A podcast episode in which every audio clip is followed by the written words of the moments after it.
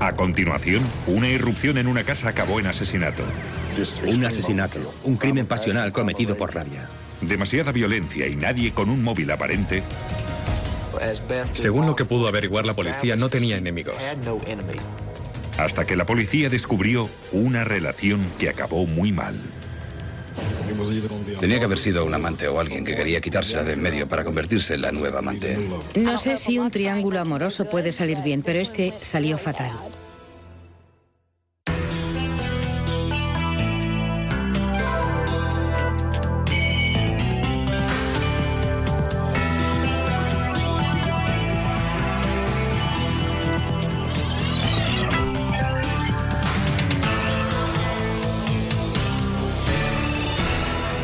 Imperfectos.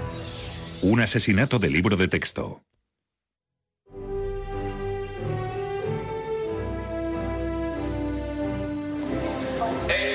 Avis Mary Banks, cum laude. A Avis Banks la vida no podía irle mejor. Se acaba de graduar en la universidad, había encontrado un trabajo que le gustaba en una guardería y además había conocido al hombre con quien pensaba casarse. Pero un embarazo inesperado cambió los planes.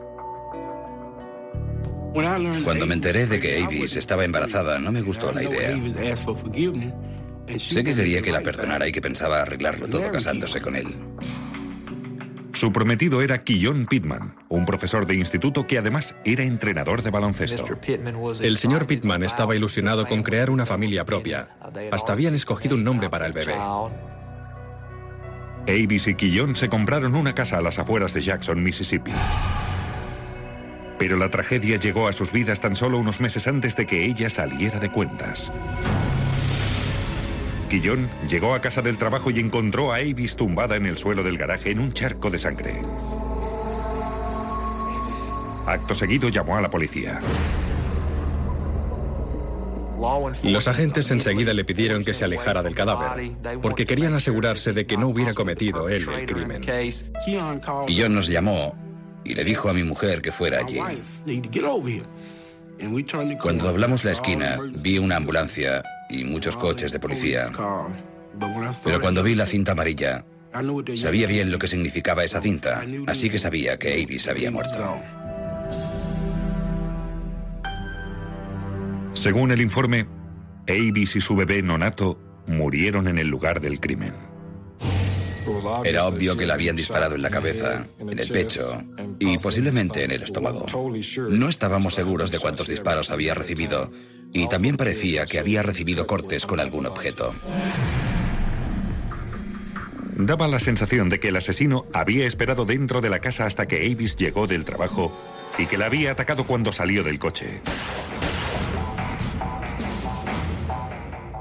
El punto de entrada fue la puerta trasera, donde la policía encontró dos huellas de zapato de gran calidad. Las huellas de la puerta de cristal eran bastante buenas, se veían claramente. Eran dos impresiones de barro en 2D en la puerta de cristal. Tras los análisis, se supo que las huellas eran de un hombre que tenía un 41. Parecía que el asesino había intentado dar varias patadas al cristal.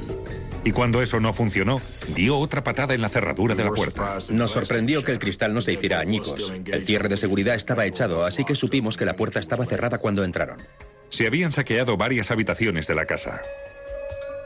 La policía sospechó de Quillón inmediatamente y le realizó una prueba para ver si tenía residuos de pólvora en las manos.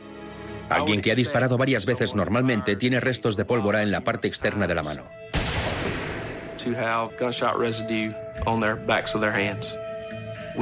Encontramos partículas de restos de pólvora en el señor Pittman. Él podía haber disparado y matado perfectamente a Avis Banks. Además, Quillón parecía bastante despreocupado. Se reía y tuve que recordarle que su prometida y su hijo habían muerto. Entonces dijo, sí, es verdad. Lo normal habría sido que hubiera mostrado más dolor. Cuando Quillón llamó a su abogado, era evidente que estaba enfadado y que estaba enfadado con la policía, no con el asesino. Esto no me gusta nada. Creo que este poli piensa que tengo algo que ver con esta locura. Cuando volví a casa, supe que pasaba algo. Quillón no tenía antecedentes penales, pero sí calzaba zapatos del 41. El mismo número que llevaba el asesino cuando dio varias patadas a la puerta de atrás. Y eso no era todo. Había sangre en la camisa y en los pantalones que llevaba puestos. Las pruebas de ADN demostraron que la sangre era de Avis. Quizá no quería sentar cabeza, ser padre y un buen marido. A lo mejor quería deshacerse de ella.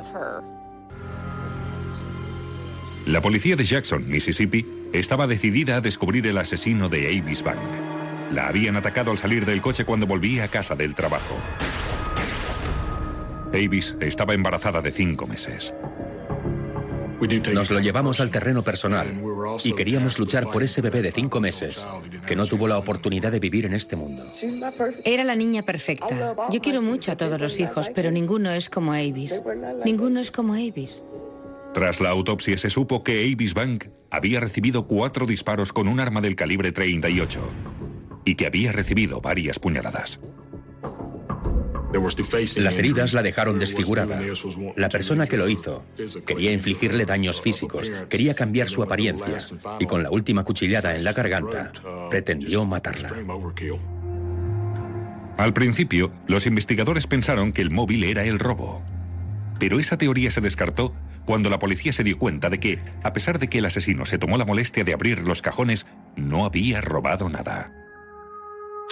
Para nosotros, el propio escenario del crimen parecía un decorado. No vimos que faltara nada de valor. Cuando la policía interrogó al prometido de Avis, Quillón Pittman, encontraron sangre en su camisa. Y las pruebas de ADN indicaron que la sangre pertenecía a Avis. Un vecino contó a la policía un detalle interesante. Dijo que Quillón siempre aparcaba el coche delante de la casa y entraba por la puerta principal. Pero la noche del asesinato no lo hizo así. Aquel día en particular, cuando llegó a casa, levantó la puerta del garaje. Creemos que sabía que Avis estaba allí.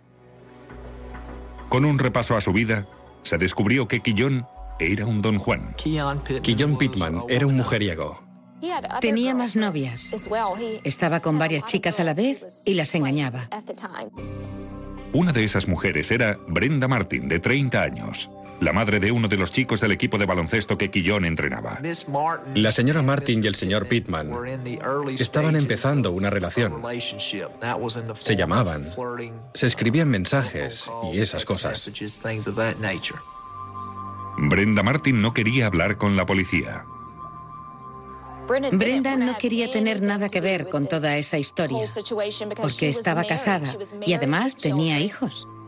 Brenda negó su participación en el asesinato de Avis y tenía una coartada para el momento en que se produjo el crimen. No encontramos indicios de que hubiera estado en el lugar del crimen, ni mediante los datos de su teléfono ni nada. Brenda no era la única amante de Quillón. También mantenía una relación con Carla Hughes, una animadora de 25 años que trabajaba en el mismo instituto que Quillón. Al parecer, habían sido muy poco discretos con su relación. Se habían besado varias veces en el comedor. Así que sabía que, por lo menos, era más que una amiga. Con Carla Hughes era con la que más entregado estaba. Supongo que con ella tenía la relación más seria y la veía casi a diario.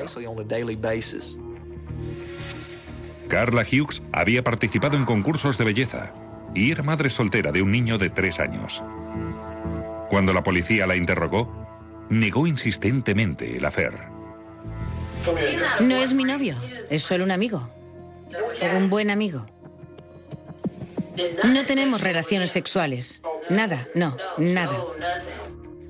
Entiendo por qué Carla Hughes mintió al principio. No quería tener ningún tipo de relación con un asesinato. Puede que la gente nos haya visto alguna vez en actitud cariñosa, pero lo máximo que han podido ver son unos besitos. No obstante, no teníamos una relación de pareja. De eso nada. No, nada de eso. Carla negó tener relación con el asesinato de Avis Bank y no se la consideró entre los sospechosos. Pero no tenía coartada para el momento del asesinato. Los investigadores creen que el crimen se produjo justo cuando Avis volvió a casa del trabajo. Avis Banks salió de la guardería a las 5 y cuarto y se fue directa a casa. Llegó allí sobre las 6 menos cuarto y no hay pruebas de que se detuviera por el camino. Así que el asesinato tuvo lugar entre las 6 menos cuarto y las 6 de aquella tarde. Los testigos dijeron que Quillón estaba en el entrenamiento de baloncesto durante ese periodo de tiempo y los datos de su teléfono corroboran que estuvo en el instituto entre las cinco y media y las seis de la tarde. Teníamos las declaraciones de los testigos, pero se verificó de forma independiente y a través de una fuente externa que estaba en el entrenamiento de baloncesto y estaba a varios kilómetros del lugar donde pensábamos que se había producido el crimen. Sin embargo, el rastreo telefónico de Carla indicaba otra cosa. Los datos indicaban que un poco después de las cinco y media y después sobre las seis y cinco, la señorita Hughes estaba en la zona. Estaba en ese área en el momento en el que se produjo el asesinato. ¿Y a quién había llamado? Hola. Aquí John Pittman. La policía tenía dos sospechosos del asesinato de Avis Banks. Su prometido Quillón Pittman tenía una coartada, pero la sangre de su camisa y los restos de pólvora de sus manos preocupaban a los agentes. Creemos que los restos de pólvora que descubrieron en las manos del señor Pittman no estaban ahí porque hubiera disparado el arma, sino porque había tocado el cadáver de Avis Banks. Y lo mismo sucedía con la sangre de la camisa. Basándonos en los exámenes visuales, determinamos que las manchas se habían producido tocando el cadáver y no porque él estuviera en el momento del asesinato y esas fueran las pruebas. Si la hubiera asesinado él, también habría pólvora en su ropa. Pero en el laboratorio no se encontró. Tuvimos que asimilar que Quillón no estaba por allí y que era probable que no lo hubiera hecho él. Así que teníamos que empezar a investigar a la otra amante, a Carla Hughes. A pesar de que inicialmente Carla negó tener una relación con Quillón, durante el segundo interrogatorio su historia cambió. Confesó que me había mentido y que sí, se acostaban. Tras seis días de investigación, la policía recibió una llamada de un primo de Carla. Dijo a los investigadores que tenía en su posesión el arma de fuego que, según pensaba, se había usado en el asesinato de Avis Banks.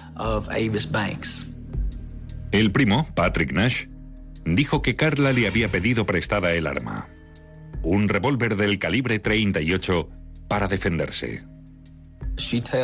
Le dijo a Patrick que habían entrado en su casa, que había grupos de chicos por el barrio cuando volvía por la noche y que no se sentía segura. Patrick indicó que tres días antes del asesinato le dio su arma a Carla cargada con cinco balas. Y que también le dejó su cuchillo de caza.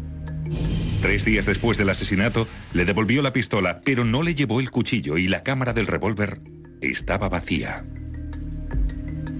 Patrick preguntó a Carla qué había pasado con las balas. Y ella le dijo que había estado practicando. Los expertos en balística recibieron el arma y realizaron disparos de prueba para comparar las balas con las encontradas en el cadáver de Avis. Las marcas de los proyectiles del cadáver coincidían con las marcas de los disparos de prueba. Y eso indicaba que el arma se había utilizado en el asesinato de Avis Banks. Sin embargo, eso no significaba necesariamente que fuera Carla quien había empuñado el arma. Así que los investigadores volvieron a analizar las huellas del lugar del crimen. Asumieron que la huella pertenecía al zapato de un hombre del número 41. Pero también podía pertenecer a una mujer con un 41. Tras conseguir una orden de registro, los investigadores rastrearon el apartamento de Carla. No esperábamos encontrar ropa. No perdíamos la esperanza, pero tampoco pensamos que íbamos a encontrar ropa con sangre o restos de pólvora. Pero sí encontraron zapatos. Examinamos el vestidor del dormitorio principal y yo creo que Carla debía tener unos 100 pares de zapatos. Era como buscar una aguja en un pajar y encima no sabíamos si la aguja iba a estar o no. Había un par que prometía. Los comparamos con una foto que teníamos del escenario del crimen y parecían coincidir a la perfección. Viendo las fotografías estaba bastante claro que se trataba del mismo zapato. Pero a simple vista, los investigadores no encontraron restos de sangre en el zapato, y eso supuso una gran decepción. Las pruebas originales de ADN indicaban que no había ADN en los zapatos. Pero cuando los llevamos a un segundo laboratorio y el analista cogió los zapatos y los puso bajo el microscopio, esta vez encontraron varias manchas microscópicas que parecían de sangre. Y en esta ocasión, las pruebas de ADN confirmaron lo que los investigadores ya sospechaban. Aquellos zapatos contenían ADN y luego descubrimos que era el ADN de Avis Banks. Así que ella estuvo con la señorita Banks en el momento de su muerte. Ahora, lo único que la policía tenía que descubrir era si Quillon Pittman tenía algo que ver con el crimen. Carla Hughes nunca había violado la ley y no tenía antecedentes violentos. Nadie la creía capaz de asesinar a otra persona. Impartía clases de religión y de gimnasia. Era carismática y una mujer muy guapa. Era la típica persona que parece incapaz de hacer nada malo. Pero tres años antes del asesinato de Avis Banks, Carla sufrió un gran golpe emocional. Estaba embarazada de dos meses y a punto de casarse con el padre de su hijo. Pero el día antes de la boda, él se echó atrás. Al parecer, Carla Hughes era muchas cosas para mucha gente. Para sus padres era su niña. También había sido Miss. Pero cuando hablabas de ella con determinada gente, como su primo, descubrías que para muchos hombres era un juguete. Me dijo que siempre que se enamoraba de un hombre lo hacía ciegamente y que la mayoría se aprovechaban de ella. Los investigadores creen que Carla veía a Quillon Pittman como la respuesta a sus problemas. Carla quería la vida que tenía Avis. Quería ser ella la que se casara, que él la quisiera de verdad y tener una familia con él. Pero las cosas no eran como quería y Quillon no iba a dejar a Avis por ella. Nadie sabe lo que Quillón prometió o no a Carla, pero ella tenía un móvil para asesinar a Avis y no tenía coartada. Carla dijo que había ido a un parque de la zona a hacer ejercicio, que había paseado por una pista para correr y que había corrido un rato, pero nada que pudiera demostrar.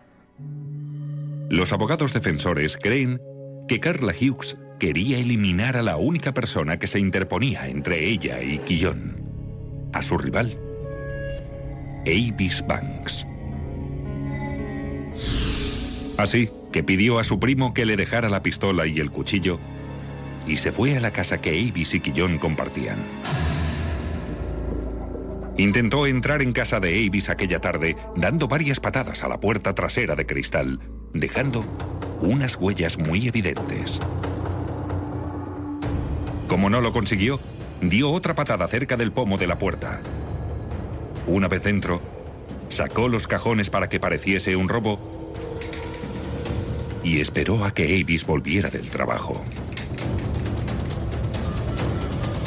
Los informes telefónicos de su móvil indican que Carla llamó a Quillón por primera vez antes de asesinar a Avis. Seguramente cuando ya estaba allí esperándola. Nadie sabe de qué hablaron durante esa llamada. Cuando Carla oyó que se abría la puerta del garaje y que Avis entraba con el coche, empezó la acción. Carla realizó tres disparos y el cuarto a quemarropa. Lo suficientemente cerca como para que las ínfimas gotas de sangre se le quedaran en el zapato. Entonces, Carla utilizó el cuchillo de caza para apuñalar repetidas veces a Avis y cortarle el cuello. Tras el asesinato, Carla se deshizo del cuchillo y de la ropa ensangrentada y volvió a llamar a Quillón poco después de las seis. Pero tampoco sabemos lo que hablaron en esta llamada. Estoy saliendo del entrenamiento, pero no puedo hablar. Lo que más me sorprendió fue que esa mujer tuviera un hijo. ¿Cómo es posible que una madre le haga eso a una mujer embarazada? Quillón Pittman mantiene que no participó de ningún modo ni instigó el asesinato. Además, Carla nunca le implicó en el crimen. Es posible que engañara a todas esas mujeres, que rompiera matrimonios y esas cosas, pero no creo que matara a nadie. No creo que él hiciera nada. Sé que no podría hacer eso, sobre todo a Avis. No creo, eran muchas cosas, pero no creo que fuera un asesino. Hay quienes creen que no supo nada del asesinato hasta que encontró el cadáver de Avis. Es posible que en alguna de las conversaciones de aquella tarde, como las anteriores a la llegada de Quillón a casa, le contara que había pasado algo. Es probable que Carla le dijera, decías que no podíamos estar juntos, pues ahora sí, ya me he encargado de lo que nos lo impedía. Y eso fue lo que alertó a Quillón. ¿Realizó usted esas heridas a Avis Banks? No, señor. ¿La mató? No, señor. ¿Mató usted a su hijo no nato? No, señor. ¿Sabe quién lo hizo? No, señor. Nosotros, el jurado, creemos que la acusada Carla Hughes es culpable de asesinato. Carla Hughes fue sentenciada a cadena perpetua sin posibilidad de libertad condicional. Es un triángulo amoroso que salió mal. No sé si un triángulo amoroso puede salir bien, pero este salió fatal. Es el típico caso del amante dolida.